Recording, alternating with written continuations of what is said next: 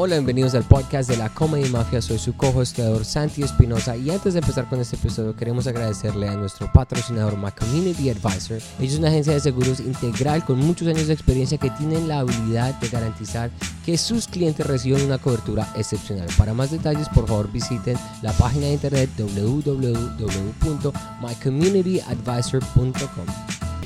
Hola amigos del podcast de la Comedy Mafia, les saludamos otra vez desde Bogotá.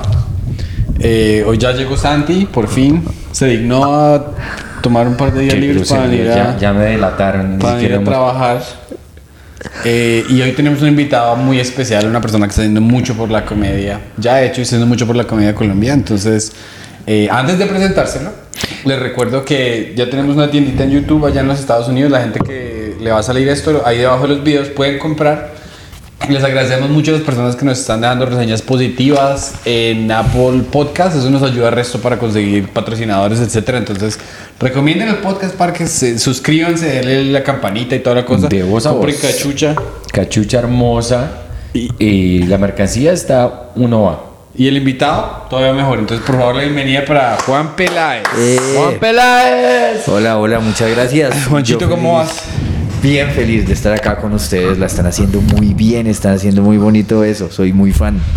Qué pilos, qué pilos. Y encantado de estar acá a hablar carreta, por fin con ustedes, a ver qué, qué hay que hacer, de quién hay que rajar. Sí. Eh, estrenaste un nuevo boom. Ya, Ya. Arrancamos, ya vamos 15 días con un nuevo boom. Pero, pero, pero, o sea, no está bien aún. Está, es ese potencial, ese, esa- ese analizar de todo el que va y que, que consume comedia o los que nos presentamos y todos vamos y quedamos como esto va a quedar muy pro, ¿sí? Ya todavía El faltan unos potenci- El arreglos. potencial es infinito. Oh, sí, exacto, exacto. Es- Pero estamos analizándolo todo en energía potencial. O sea, todavía no es lo que debe llegar a ser. Entonces debe mejorar muchas cosas, la calidad de la atención, to- todo lo con lo que uno se enfrenta cuando arranca un nuevo sitio. Entonces, pues sí, hay unos retos que yo hablaba con todos los que están ahí detrás de, de- de- de la idea de la inversión de Boom, que por ejemplo para nosotros es clave el sonido, que, que el sonido sea impecable. Claro. Si uno está parado en una tarima y tiene preocupaciones de reverberación, no hay buen monitoreo, siente esa, esa, esa mala atmósfera de que no, tal vez lo estén escuchando o que uno mismo se confunde por no sentir claro y nítido el sonido, pues eso son variables que, que solo cuando uno ya lleva cierto recorrido parándose y todo dice como es que esas cosas deben estar impecables para que la única preocupación del comediante parado en escena sean sus chistes. Sus chistes, claro. Nada más. Y, y digamos, tú objetivamente, ¿qué tanto crees que la audiencia sepa? o sien- ¿La audiencia? ¿No se dice público. audiencia? No, sí, pero también sirve como audiencia. También sí. me corrigieron que Antonio se burló de mí. Ah, sí. Ah, pero es que Antonio es un, un librito, una biblioteca políticamente correcta y utiliza el castellano eh, Perfectamente. hermoso. ¿sí? El. No, yo, yo te doy permiso. Gracias, gracias por darme permiso Audiencia, a hacer audiencia, audiencia. La audiencia, el público, tienes toda la razón. El público, eh, ¿tú crees que detecta esos detallitos pequeños que en tu cabeza, como tú sabes que es perfección, ¿tú crees que ellos detectan exactamente lo mismo? Yo creo que, que pa- para mí es psicológico, ¿sí? Entonces tú detectas la atmósfera en lo que sea. Creo que a lo que uno vaya, si uno va a, una, a, a- a un psicólogo y tiene su terapia y el psicólogo está... Es muy diferente la experiencia por videollamada y el sonido, ese contacto, el modo en cómo te escuchas y el man está mirando para otro lado, lo que sea. Creo que el público no es consciente y de, de eso, de eso hay unas vainas todas ñoñas de, de- del conocimiento consciente, conocimiento inconsciente, desconocimiento consciente y desconocimiento inconsciente y es a veces tú no sabes que no sabes algo. Entonces Claro. el público no sabe, ¿sí? que no se ha dado cuenta que hay condiciones que no le permiten a él entender mejor el chiste y van a echarle la culpa al comediante. Claro. ¿sí? No es un público que va a llegar objetivo diciendo como, ok, este man escribe bien, hay una buena pluma, una buena entrega, pero las condiciones, todo lo que hay alrededor mío no me está permitiendo captar la atmósfera ni nada. Entonces siempre el doliente y el que se para ahí a representar un sitio es el comediante ahí parado. Claro. Sí es responsabilidad del bar tener esos detalles, esos detalles de sonido que estén perfectas para que la gente realmente sí, se pueda parar en el, en el papel que siempre le encanta pararse a la, a la gente desde sumo inquisidor a rajar del que está ahí. Este me gustó, este es bueno, este es malo. Tienes toda la razón. Bonito, ¿y cómo va la... eh, ¿Tú escribes tus chistes así en el cuaderno y tales? Me mando muchos audios. Ok. Ah, eso es muy buena, muy buena fórmula. Siempre, siempre me, me- me mando muchísimos audios. eh, voy, voy a, voy- tengo hoy, hoy, miren que hoy estaba y me ha pasado mucho esto. Que sueño, tal vez es por lo mismo obsesionado con esto, sueño que estoy presentándome. Me he soñado en Open Mic. Wow. Sí, literal, literal una vez estaba soñando y el sueño se me volvió sueño lúcido. Es que esto parece ficción, weona, pero se los juro que me pasó. Sentí que era un sueño lúcido y en lo que probé en el open mic imaginario fue chévere. Fue una línea que incluso y en el público imaginario funcionó y, e incluso la, la, paré, la paré luego en un open y salió muy chévere. Recuerdo perfectamente que fueron dos cosas. Una con las serenatas que no me gustó. Lo del mariachi era un juego de palabras con el mariachi que no me acuerdo bien, pero lo tengo anotado porque me grabé la voz todo dormido con eso. Y otro que dije es como, como que sería genial una criptomoneda que sea diseñada para robar a los pueblos latinoamericanos que se llame Cristóbal Colón. Ya. O sea, y eso se los juro que lo soñé. O sea, yo estaba nervioso, yo qué digo en el sueño, ni me acuerdo en qué open mic estaba, weón.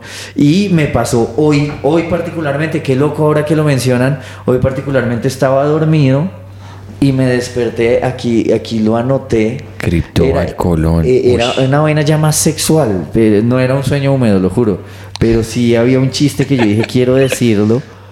eh, que era. Ah, que, que en las motos, como en el sexo, soñé, era algo asociado a que. Sí, algo de andar en moto. Y yo te molesto con que soy el peor copiloto de moto y como que ese universo no lo conozco muy bien. Y, entonces lo que dije es, creo que en el sueño estaba como cabareteando, montándosela a alguien que decía andar en moto. Y entonces yo le decía al man, pero ¿moto seria? O, o sea, ¿moto seria? O una de esas motos en las que uno va sentadito así. Entonces llegué a la conclusión con el sueño de que en las motos, como en el sexo, tú ves la experticia de la persona de acuerdo a cuánto ha abierto las piernas. Entonces, si, si es una moto, tremenda moto de esas, ni el man va pati abierto así, todo dominando.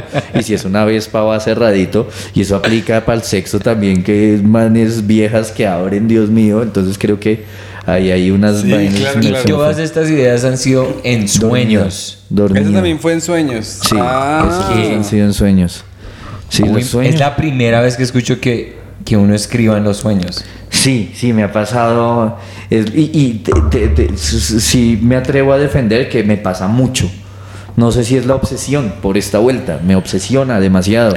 Entonces me sueño trabajando. me Porque es que sueño tú ves mucha comedia igual. Mira que no veo comedia. ¿No? Solo vivo, coexisto con la Ok, comedia. ok. Y veo, veo en vivo. ¿sí? No soy un No, no, a la me comedia. refiero. Como tú estás metido en boom tanto, tú de pronto tienes. No es que te dediques a sentarte como voy a ver comedia, pero No. tu mundo. Eso, me Es- exa- exactamente me toca y que parte de eso también es como que como que yo me tomo muy a pecho ese rol que tengo con Boom de programar y todo y también como una responsabilidad que tengo con el canal y que yo amo esto y es que quiero que la comedia crezca y, y entonces siento que también es posibilitar o, o- o decirle a los que están arrancando de que ya tiene los 5 minutos, vamos ya a los 10, que está esperando? Ya tiene los 10 minutos, listo, ya le vamos a dar su primer show pago en triadas de a 20 minutos cada uno, pero ya los tiene ahora de a media hora cada uno, que logren rápido, como que estos... ¿Y cómo haces ese, ese proceso de, de, de, de- como de, de- evolución de comediantes? ¿Tú tienes como una regla o algo así? Yo soy muy hermético con, con Excel, con como anotar todo. Entonces yo tengo un Excel de todos los que van a Open Mic. Cada, yo no voy a todos los Open Mic, pero cuando tengo el tiempo, llego y me siento a anotar.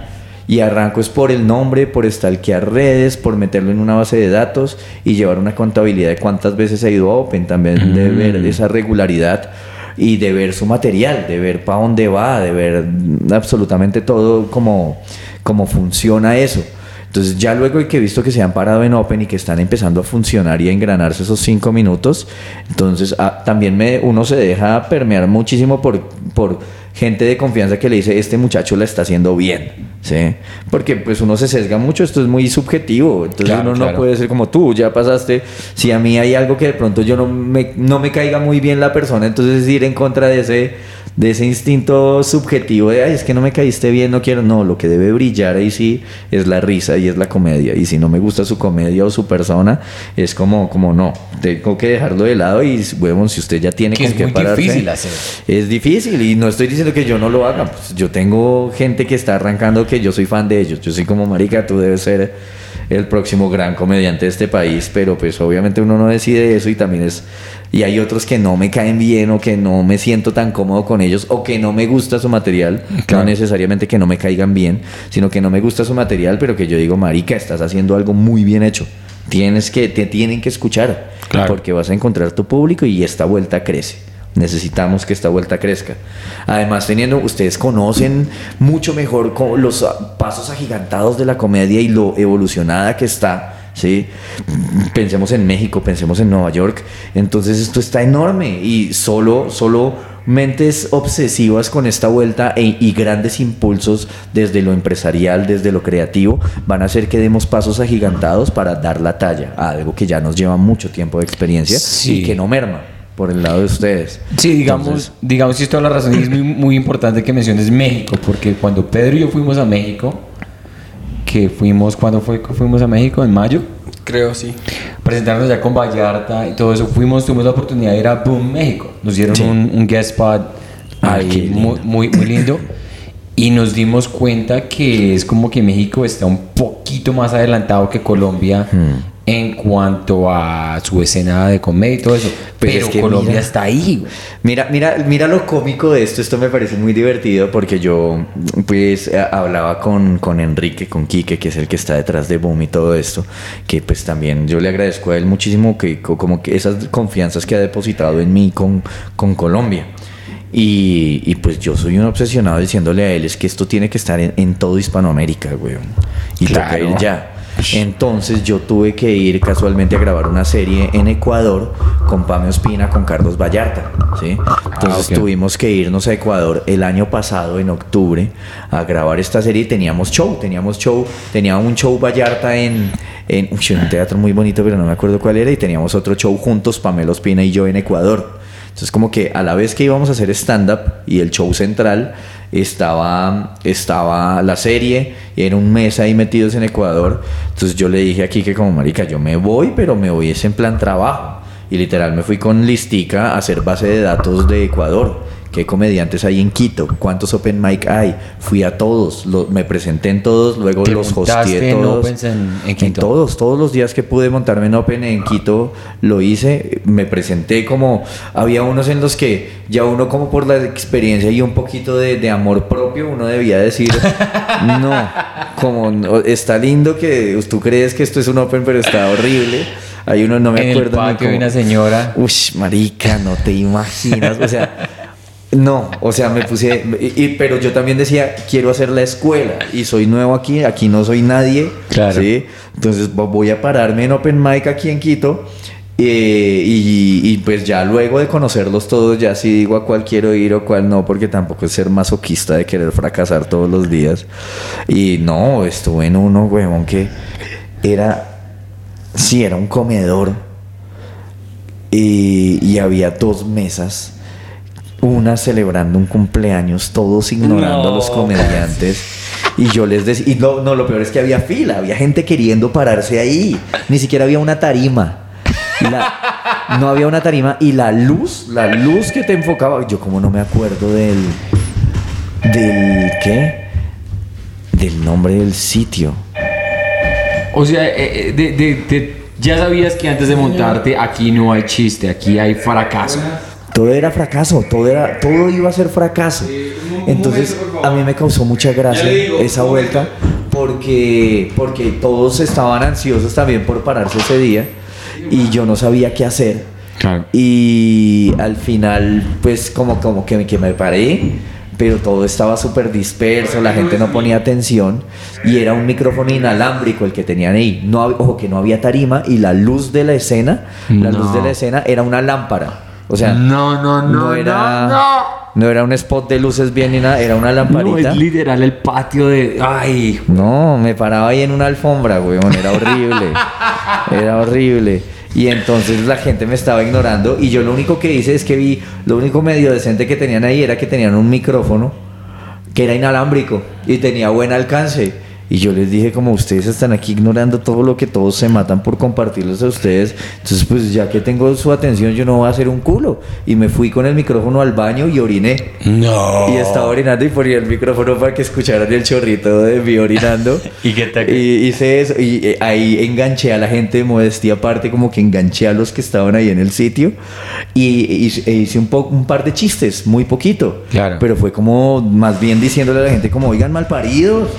Escuchen, no están, no están viendo nada, vienen, vienen a un open mic a qué, a ignorar, respeten que esto está nuevo acá. O sea, y fue una anécdota súper linda. Pero entonces iba en mood trabajo Ecuador. Pero acabas de decir algo muy lindo y muy importante y es enganchar. El muchas veces uno ve shows o opens donde los comediantes se montan a contar los chistes, pero no hay ningún tipo de enganche con la audiencia. Y Hmm. sí, o sea, puede, puede, puede que pase que la audiencia es mala y que... Sí. no- pero igual la tarea tuya como comediante es hacerle saber como estamos acá. Es- Es- eh, eso está súper lindo. También tener muy claro cuál es tu rol, porque yo respeto mucho a estos comediantes que están en un nivel barbarísimo, que se han mm, matado escribiendo, generando buena comedia, cosas bien escritas, que están en escena, no les prestan atención y ellos dicen, muchas gracias, este es todo mi tiempo, ustedes no quieren escuchar, chao.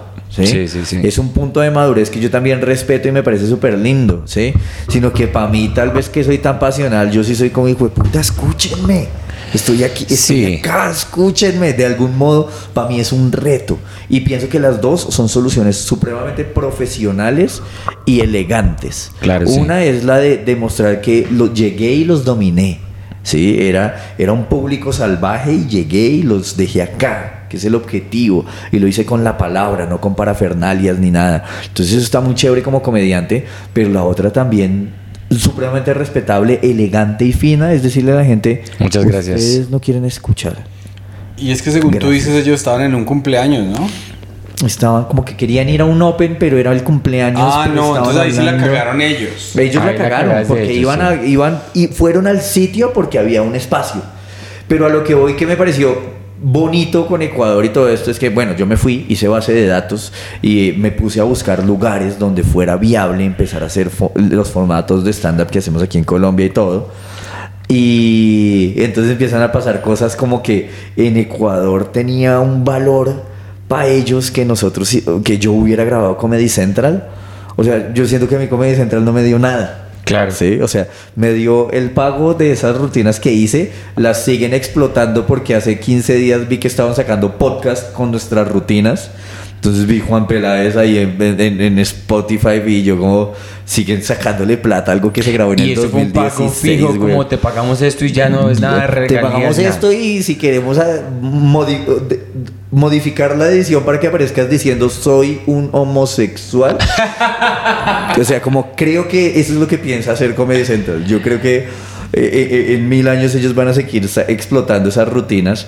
Entonces, pero, pero para mí, Claro. eso aquí fue como, pues sí, grabé y es un mérito. Como que yo siento que eso fue un logro porque, porque gané el callback. Siento que lo gané de forma honesta, sin roscas, sin huevonadas. Entonces me sentí muy orgulloso, pero de ahí a, conquistar la fama, el éxito, el aplauso inmediato, eso no existe.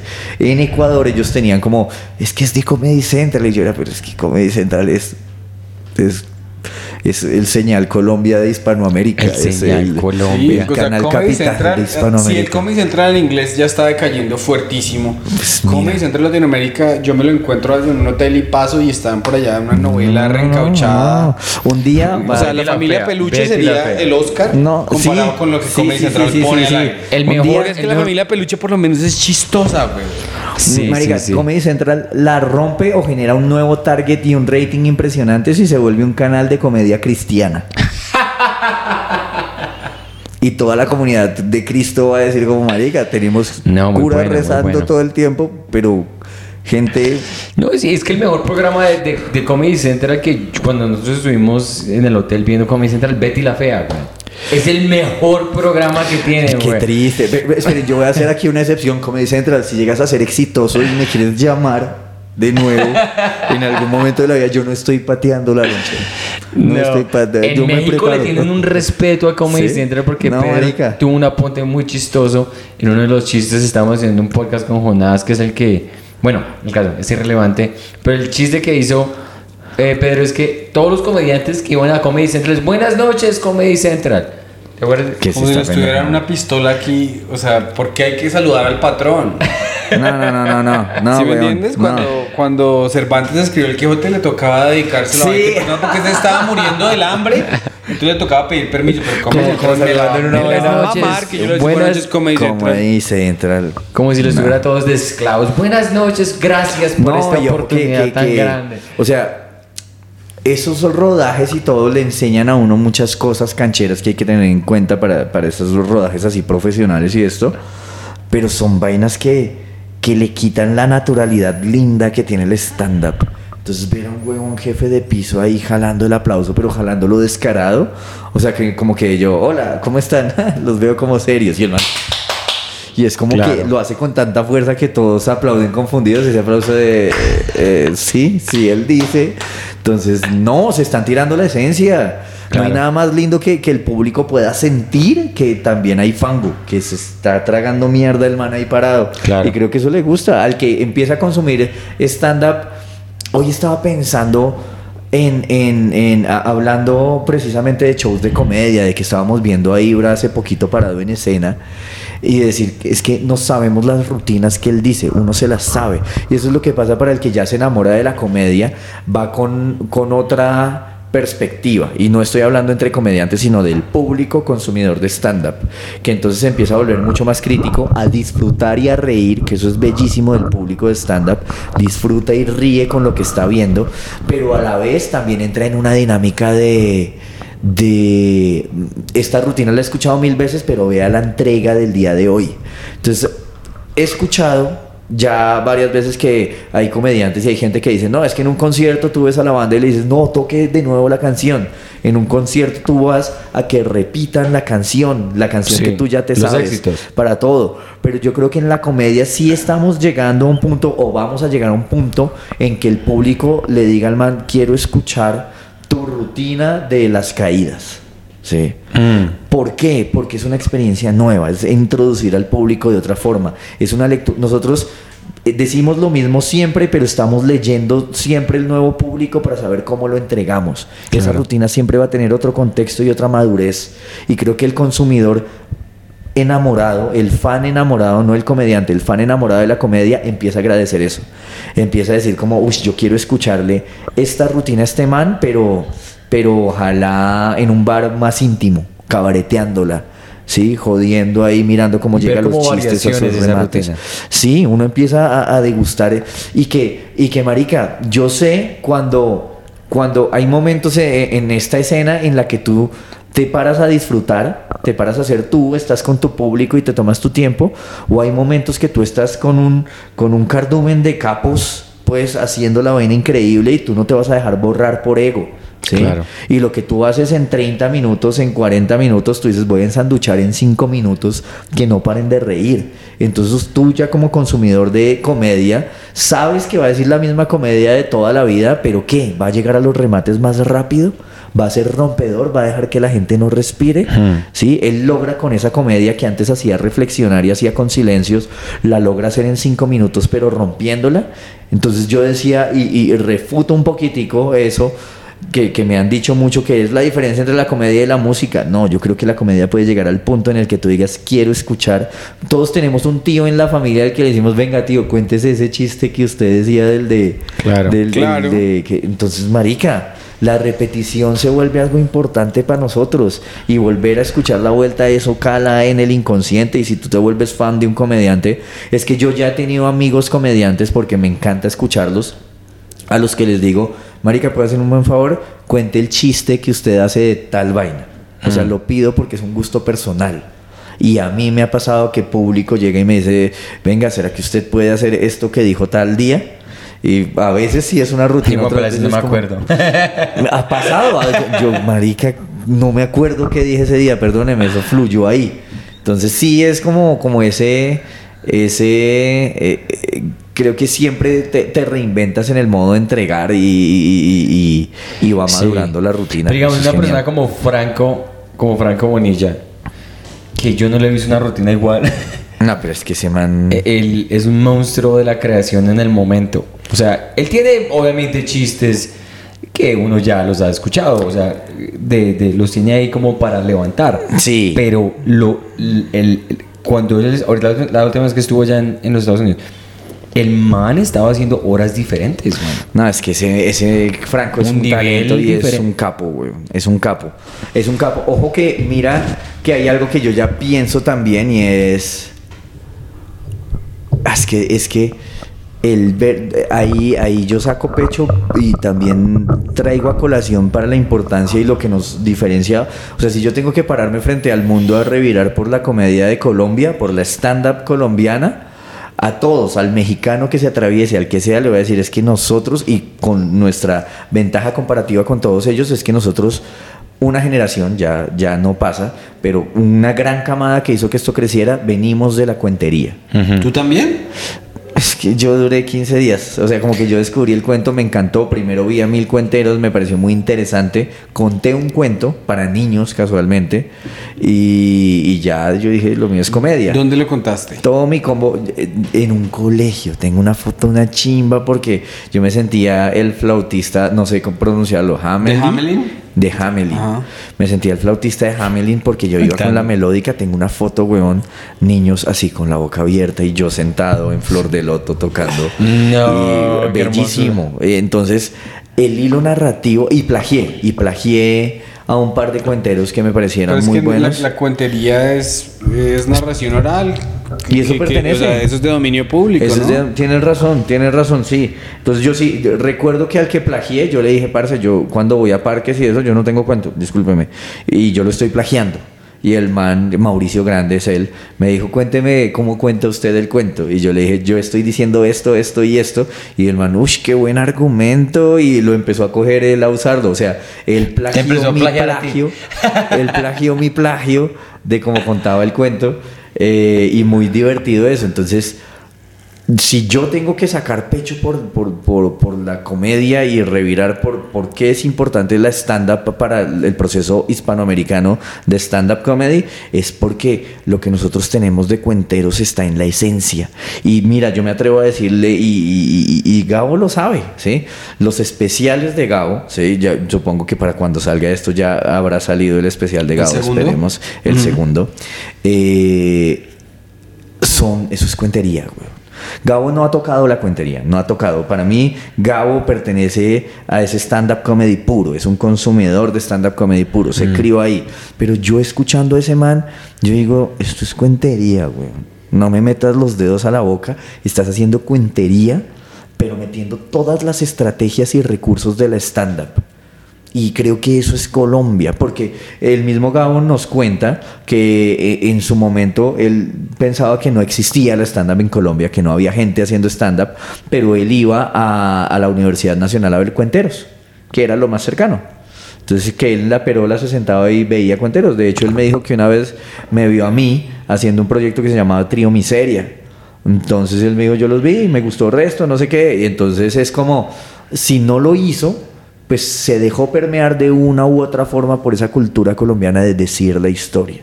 Sí, que somos arraigados a contar eso. Entonces eso me, me pareció un valor diferencial importantísimo que, que, que, que, que del que nos debemos aprovechar y enorgullecer, weón. Es que hay unos cuenteros. Entonces, Franco Bonilla viene de esa escuela.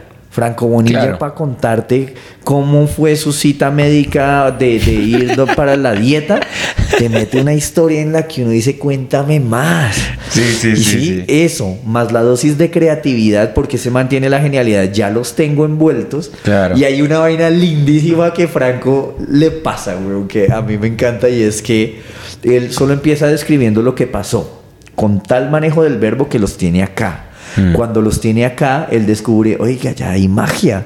Pero no he metido ni mierda porque realmente era una historia en la que iba, iba una puta cita, ya no pasó nada.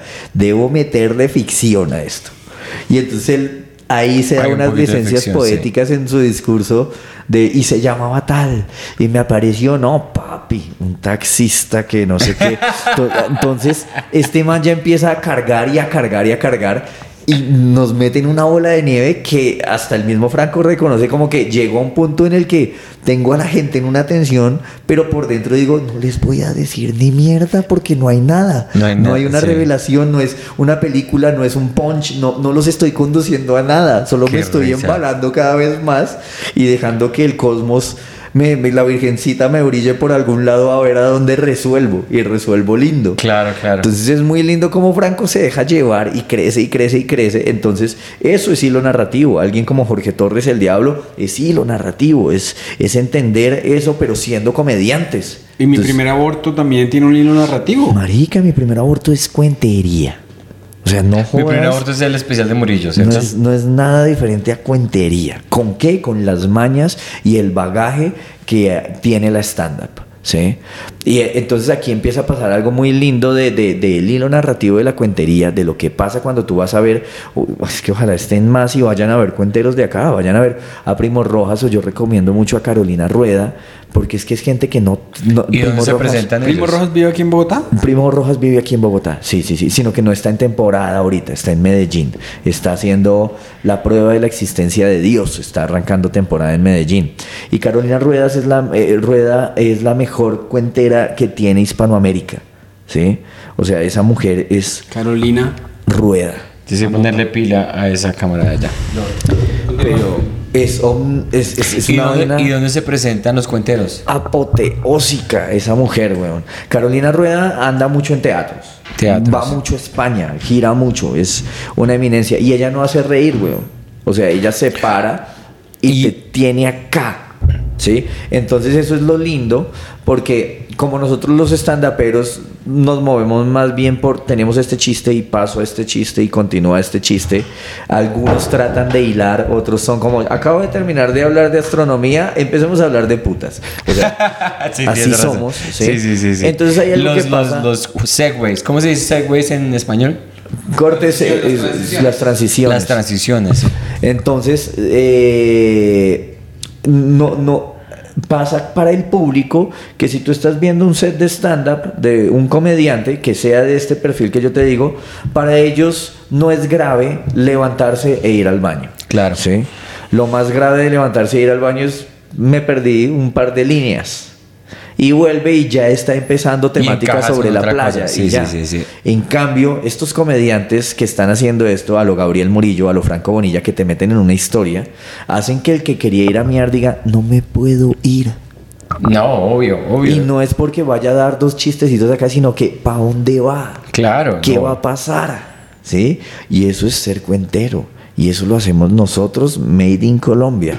Entonces, como que me parece Creo, muy que, lindo creo eso. que Juan Peláez respondió la pregunta que nos hizo Julián. Sí, claro, que qué es lo que hace la comedia colombiana colombiana. Porque tuvimos una pregunta que Julián nos la hizo porque se la- ¿Arango? Julián Sí, Arango. Ah, sí. sí, con Juli.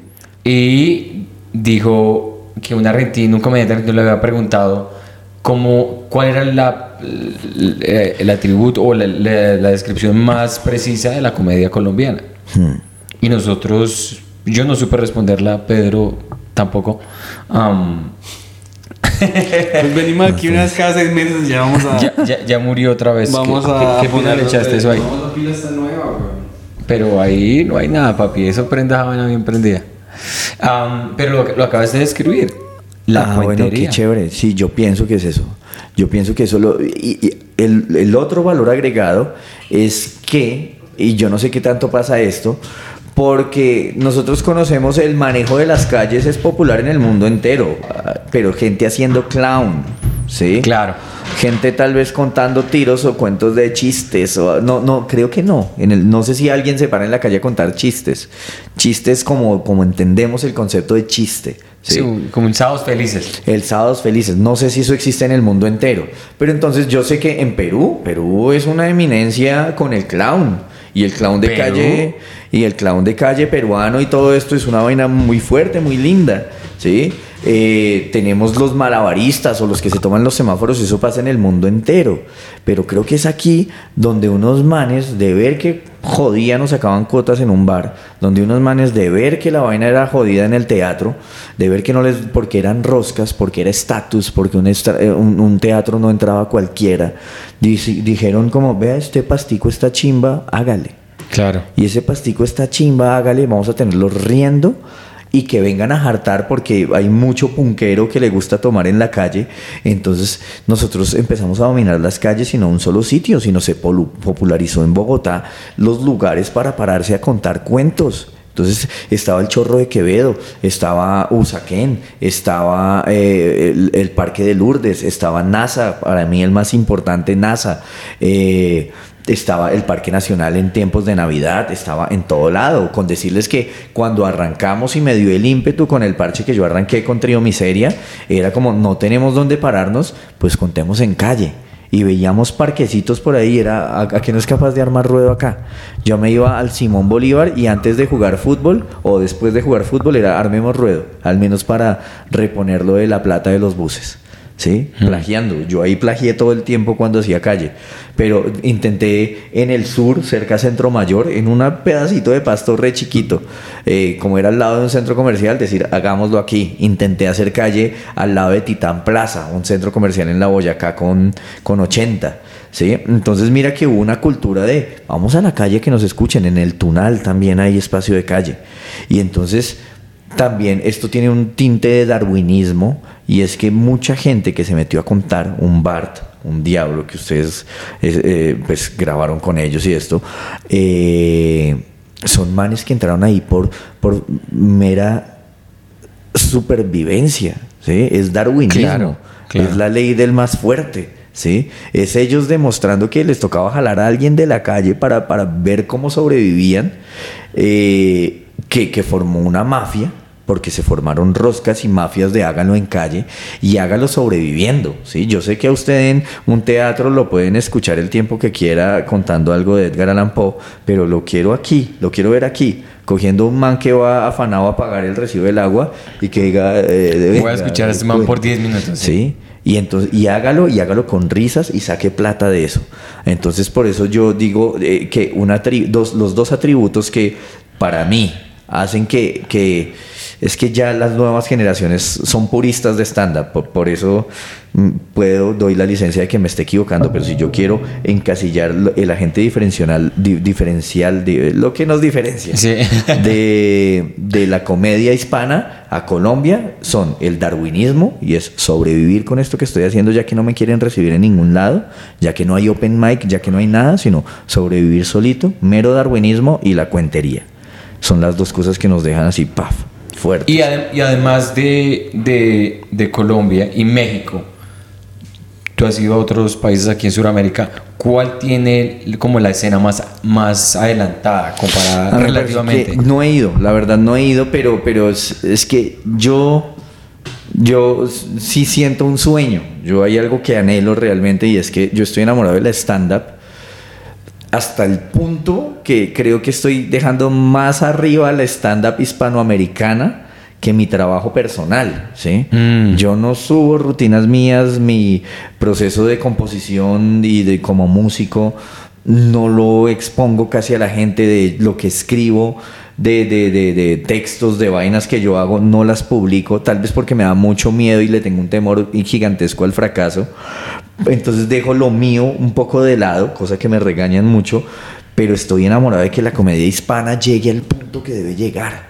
Y para mí, para esos, para lograr esos pasos agigantados, si no nos unimos todos los países hispanos, no va a pasar ni mierda. Claro. Cuéntame Vamos de esos proyectos que estás haciendo ahorita con Sebastián, con todo el mundo allá en Boom. Ah, eso está muy lindo. Bueno, espérate, redondeo lo que te Claro, decía sí, de, Argentina. favor, Entonces, eh, en pandemia y antes, yo he buscado mucho conocer eh, eh, y, tener un vínculo con cada país, con algunos lo tengo un poco más que con otros, eh, con respecto a la comedia, ¿sí? Entonces, pues en el caso de Argentina hubo un programa que hacemos en el canal de Boom Comedy Live, aquí ese comercial todo metido a lo mal hecho, que se llamaba la Imaginaria Academia de la Comedia.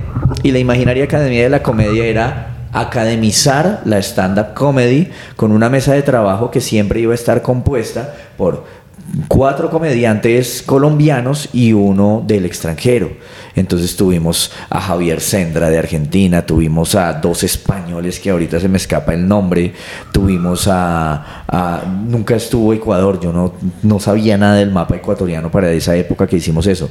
Tuvimos a Félix Buenaventura también de Ar- Argentina. Entonces con ese proyecto yo empecé unas redes con Chile, con Argentina, con, con Perú con México y con España muy bárbaras de en qué va esto.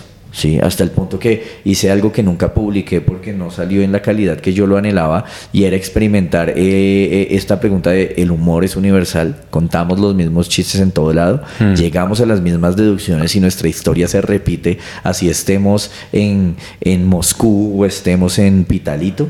¿Sí? Y entonces puse a cada país a decirle, yo voy a contarles un chiste regionalista de mi país. Estaba un paisa un pastuso y un costeño reunidos y no sé qué, y les conté esos paradigmas.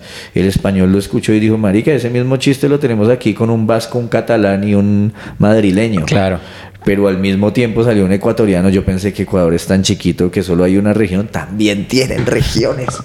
Entonces estaba un man de Cuenca, eh, estaba un man de Guayaquil, y estaba un man de. Y yo, como, ¿what? Y el, el estaba, mismo. estaba una pituca con una chola. Está- sí. Estaba eh, el mismo chiste, el argentino me lo contó, el mexicano me lo contó, estaba un regio, estaba un chilango y estaba un tal, y es como, vea, llegamos a lo mismo, tenemos los mismos paradigmas sociales y esto puede pasar con una tribu del Congo, ¿sí? O sea, marica, tenemos esas mismas propiedades para el humor. A mí me apasiona entender cómo funciona la risa. Entonces formé muy buenas relaciones y, y con Argentina, aunque no he ido, eh, Félix Buenaventura es otro enamorado de hacer esto, como que uno encuentra partners como, como sus homólogos en esos países de que haces buena comedia, pero además quieres que esta vuelta crezca, quieres aportarle y darle.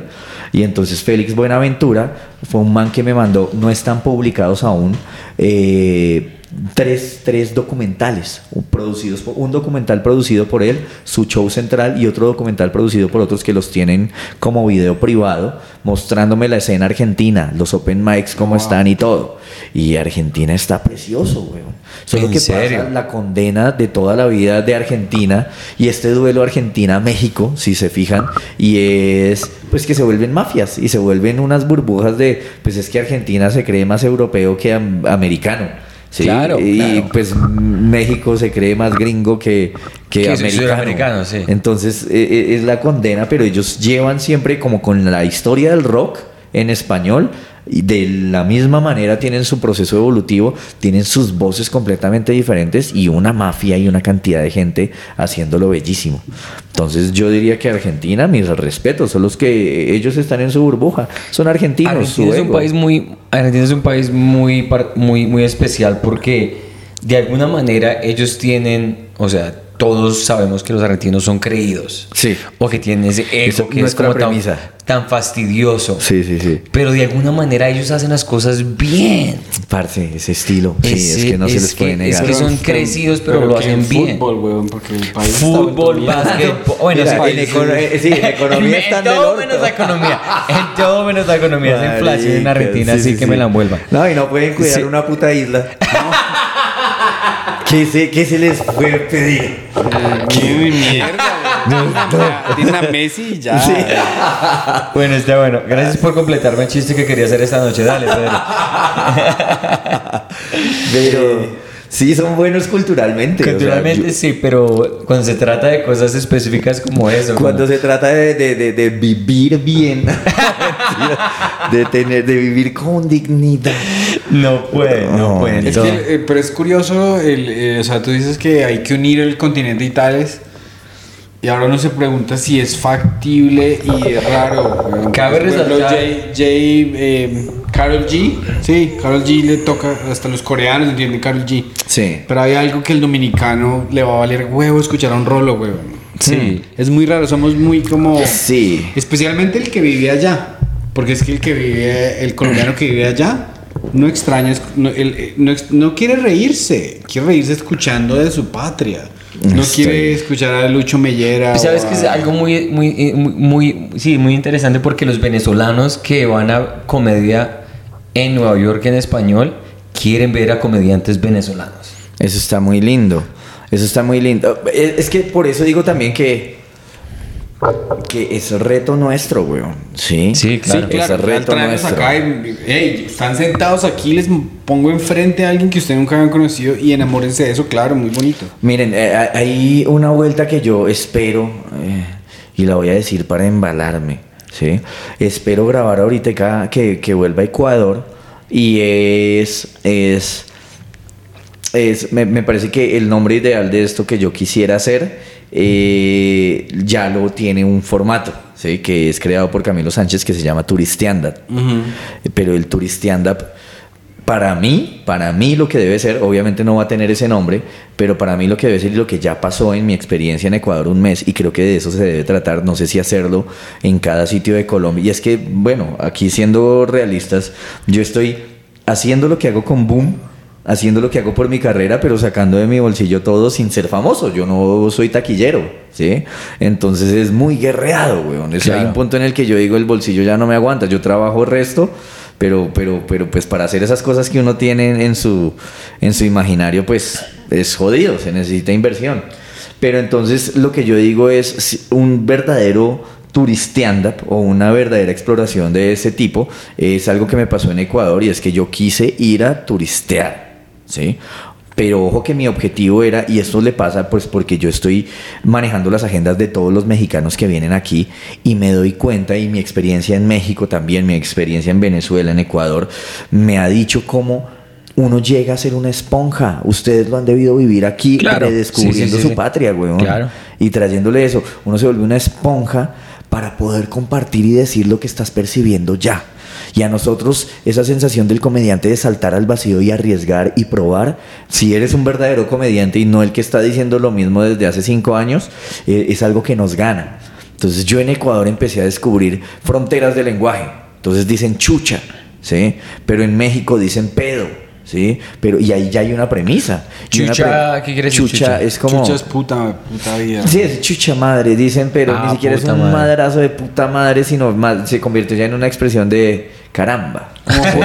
Como, decir juepucha. Sí, jue, sí, jue Ah, pucha. fue pucha, sí, Pero ya pucha. está, o sea, digamos, no es un jue puta vida porque no lo diría un viejito, pero un viejito sí te dice chucha. No sé, Claro. entonces uno empieza solo, solo por la frontera comunicativa, creo que es lo primero que todo comediante que ya conoce el exterior, eh, es lo primero con lo que se encuentra. Ah, o sea que chaqueta en México es masturbación.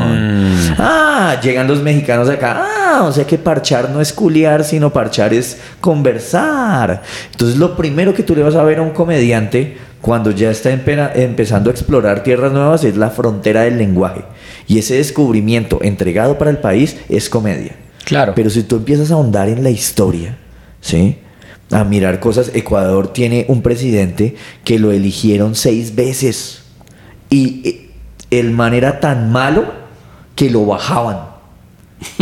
Si entienden, o sea, si, logran dimensionar esto, mierda, porque reelegir a un presidente en cualquier país pasa. Ah, lo reelegimos, lo hizo mal, pero lo reelegimos. No, lo, re- lo eligieron Y lo bajaban. su gobierno era patético y lo bajaban a las Como malas miércoles. para montar a otro y el man volvía con pollo. eh, ya he cambiado, ya. Y lo volvían a elegir. Como el bolillo Gómez. Eh, el Velasco. Como rueda. Como Maturana. Como rueda. Velasco, eh, el presidente ecuatoriano se llama Velasco Ibarra. Velasco Ibarra. Entonces lo que yo les digo que el verdadero turistianda, con lo que sea, hace poquito que estaba con Gabriel Murillo como en Neiva o en no, no me acuerdo en dónde, lo primero que yo hice fue Wikipedia y ver los símbolos patrios de- del sitio al que fui. Ya no me acuerdo en dónde estaba Palmira o no sé qué. Y el escudo de Palmira era un brazo de un man que se masturba desde los ocho años. Así. Y empecé a hablar del escudo. Y es darle al sitio al que fuiste ese, ese agradecimiento en términos de comedia de me permitiste conocer lo tuyo. Mi experiencia en Ecuador hizo que yo escribiera sobre Ecuador eh, 35 minutos de material. ¿sí? Wow. Ento- y eso ¿Que solo funciona en Ecuador? Solo funciona en Ecuador. Eso, eso nunca lo voy a poder decir aquí en Colombia. A menos que yo haga una introducción como la que les estoy diciendo. Claro. Hay un presidente que se llama Velasco Ibarra, que hizo tal vaina, no sé qué, ¿sí?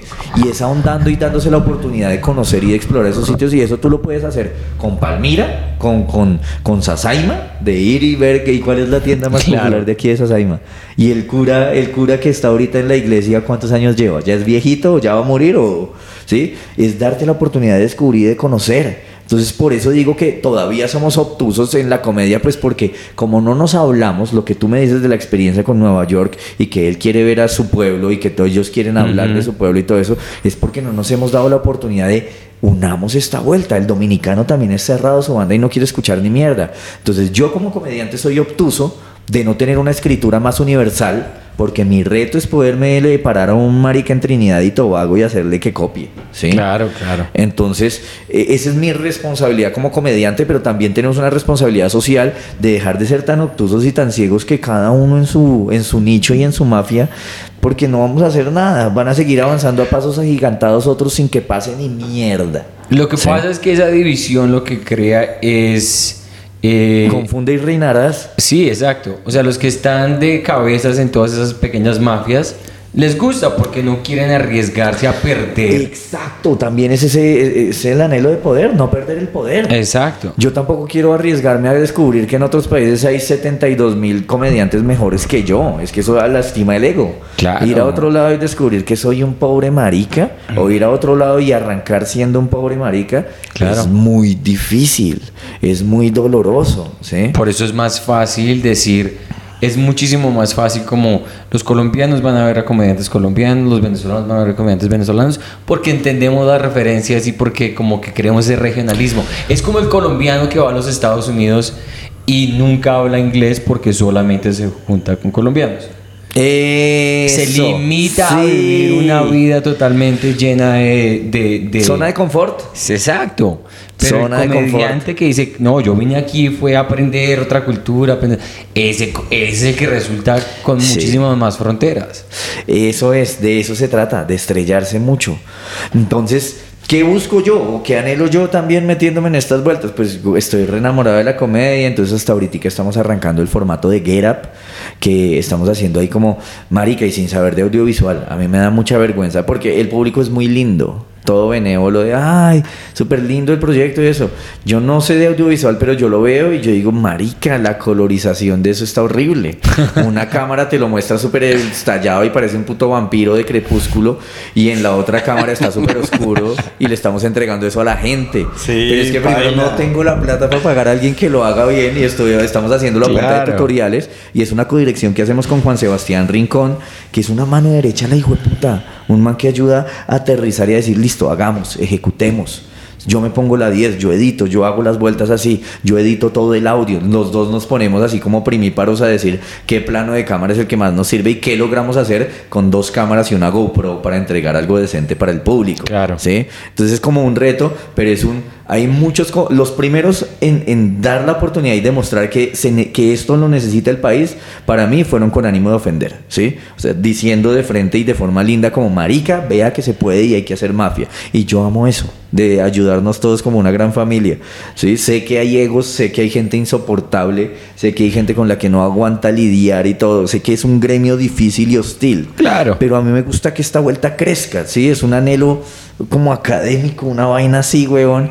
Y pues necesitamos visibilización para muchos comediantes muy cracks que están arrancando, ¿sí? Y pensar que, que, que el hecho de que estos manes hayan utilizado con ánimo de ofender como trampolín y punto de partida para todo lo que están haciendo por la comedia nacional desde sus carreras, no quiere decir que olvidemos que hay todo un nicho que merece ser escuchado y pues marica, cojamos y parémonos ahí y demostrémosle a la gente.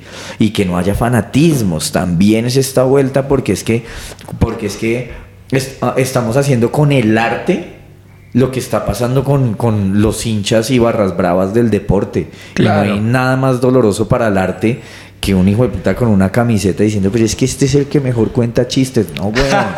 No, weón. con la camiseta de Camilo Sánchez, este es mi rey. el resto que no, vale la pena. No, No Y- hagas esto con el arte, el arte no merece eso. Hablando de rencillas, cuéntanos de la llamada que le hicieron a La ustedes llamada a que veo. Marica, pues es que yo, yo.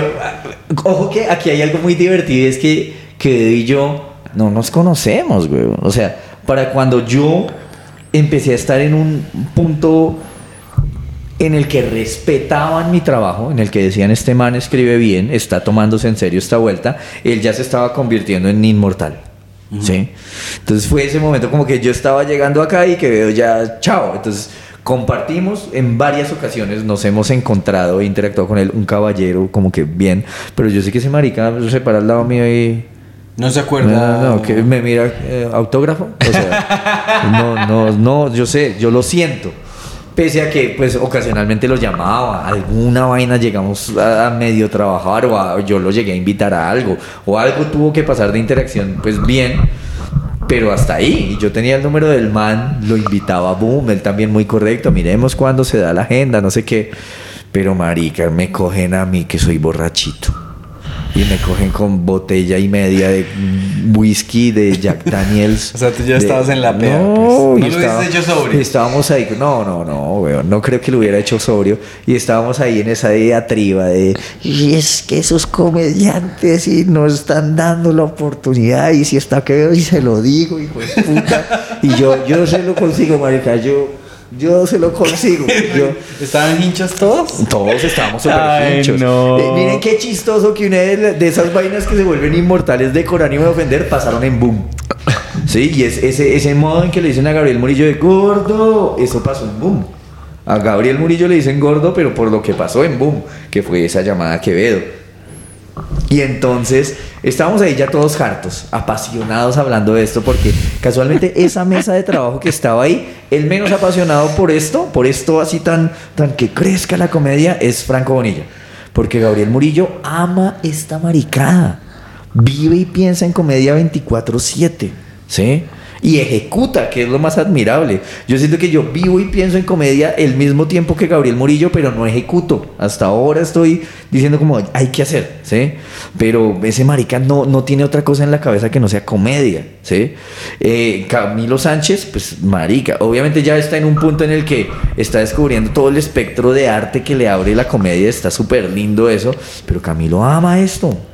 Ama esto Claro. y él sigue con esa filosofía de que siempre haya uno nuevo en los shows de Fox News, en sus shows. Eso es hermoso. Eso es un ejemplo y un cachetadón que le dan a los duros. Y Franco Bonilla, pues, que está en la mitad diciendo es que yo, yo, yo eh, existo en esto desde, desde hace 25 años. O sea, Frank- Franco es un nivel Franco, diferente. es Él, está en otra categoría. Sí. Sí, sí, de hecho creo que Franco se ha dejado contagiar de esas ganas de nosotros los nuevos ahí diciéndole como Claro, claro. nosotros los nuevos siendo yo ya todo viejo.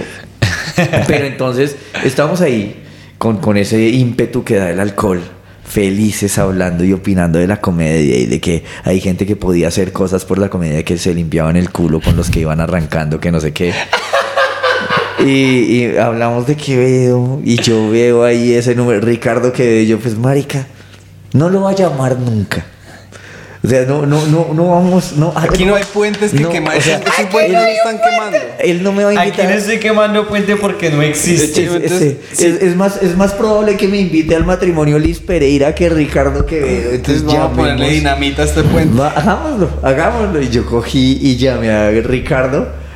Y qué lindo. eh, ojo que, que- que creo que ahí quien brilló por su decencia y profesionalismo fue Ricardo. Bellísimo el man. Primero contestar. Ricardo, ¿quién es? ¿Quién Primero es? Aló. contestar. O sea, para mí en ese momento también era como. Ricardo quedó, me contesta. Amén. Y lo peor es que el man dice, no, estoy en Nueva York. Y yo, me contesta desde Nueva York. La Marica, ubicación actual. ¿Me puedes enviar la ubicación?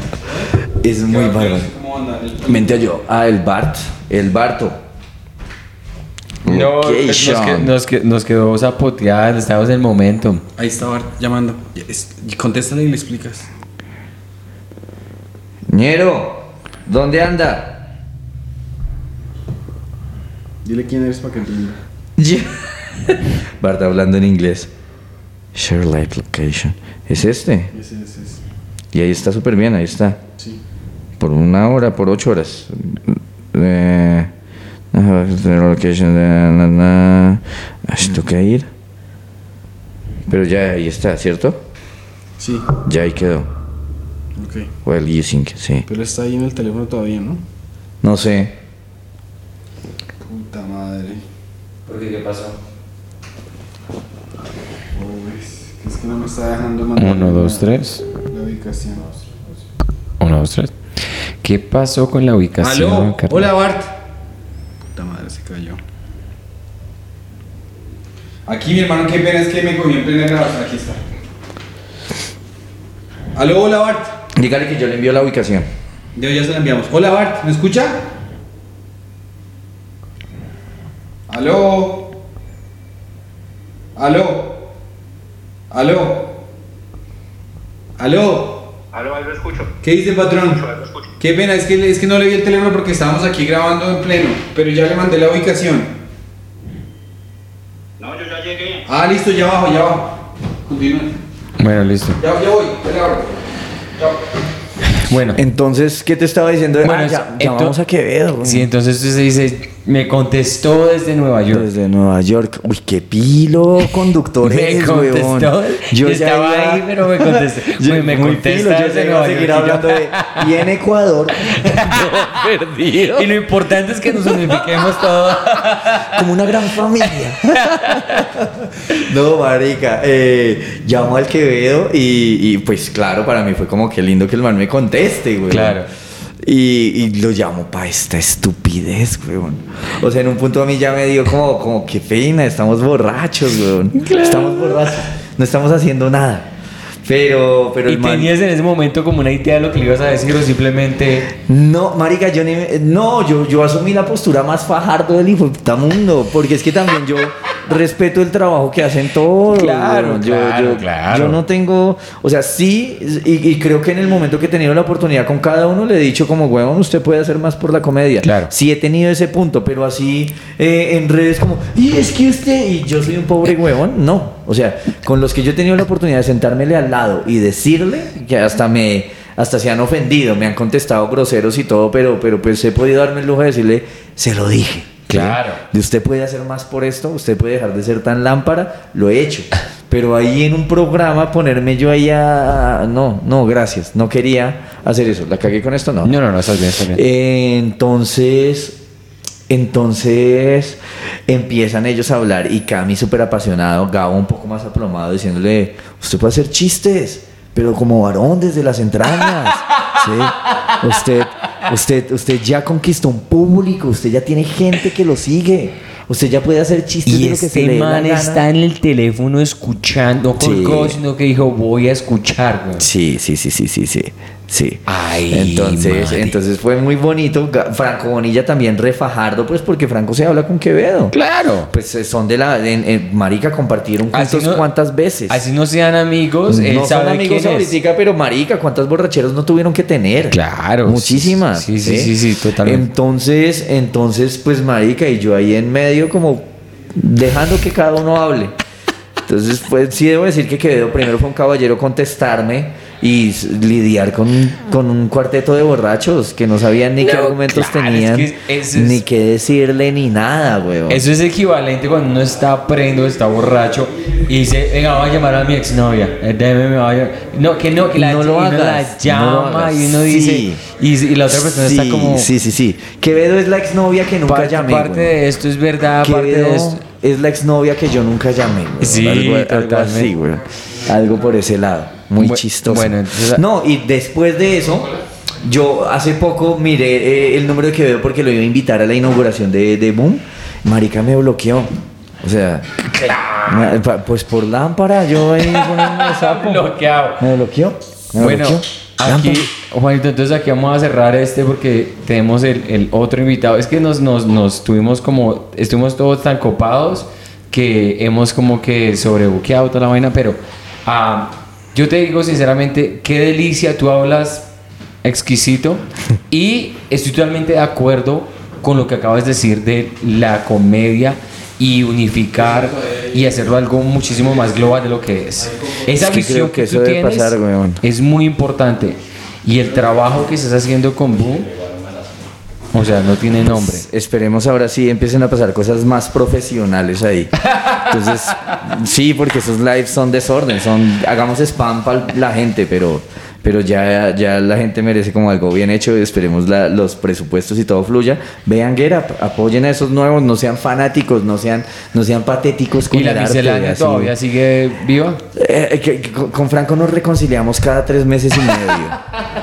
Entonces yo creo que hoy tengo cita con Franco. Voy a una Ah, cita ¿sí? con Franco en la Ah, que bueno. depende de lo que cenemos.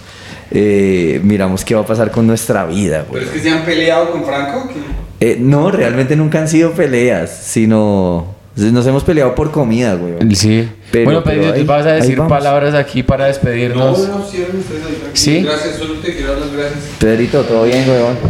Uy, aquí, aquí enfocamos la cola de Pedro, así que tiene una cola bastante Lindo. Y linda. exijo ese plano, debe quedar ese plano. ese plano de Pedrito. Bueno, gracias por escucharnos. Acuérdense, tenemos mercancía. Oiga, eh, está muy linda esa merch. Eh, creo que lo mínimo es que para cada invitado tienen una camiseta de esas. No es mala idea. Aquí es lo mínimo. O sea, yo estoy esperando la mía. Porque Es que está me- una me- chimba. Necesito que, que va, recomiéndeme una persona que las haga baratas en San Andresito. Porque, marica, allá, allá, o sea, eh, con, o sea, YouTube le da uno un link para una tienda. Pero esa No, tienda, no, no, no, no, 29 no. dólares Wait, wait, cada una. Bien que, que en San Victorino de pronto se consigue, pero yo quiero una de Estados Unidos. Sí. Esta mierda está toda, esto ni siquiera está suavecito. No la recomiendo. No mentiras. Me tengo que cambiar el diseño porque la, las yo nuevas quiero están una una chimba. puta camiseta que, que huela a Burger King. si no, no me pongo nada. Bueno, Aquí, listo. muy buena idea, que- queda- la queda prometido. Nada, simplemente les damos las gracias. Gracias a Juanito por haber venido. Gracias a los que están suscritos. Los que nos escuchan por Apple Podcast, que nos Dejen dejen una reseña, reseña. positiva para que podamos negociar y conseguir patrocinadores, seguir viajando. Y Andrés, eh, presentándoles aquí a los mejores exponentes de la comedia Y- colombiana. Pilas, si están aquí en Bogotá, vayan a Boom Comedy, que es Caigan. la mejor parte para la- el mejor lugar para hacer comedia aquí en Colombia. E en insisto, sigan el canal, apoyen el Get Up que vamos a hacer cosas Vean muy el chéveres. material de, eh, de Boom Comedy Live en, en YouTube. Pueden buscar. Sí, sí, sí, Boom pero de ahorita Colombia. para adelante, no de aquí para atrás es feo. de aquí para adelante. Y que les sigan aquí a ti Santiago adelante. Comedy. a mí Santiago. Comedy y Pedro Jokes. Listo. Suerte hasta la próxima. quiero, oigan, pues. gracias, qué chimba, qué Juanito, bonita charla. Abrazo. Eh, los amamos.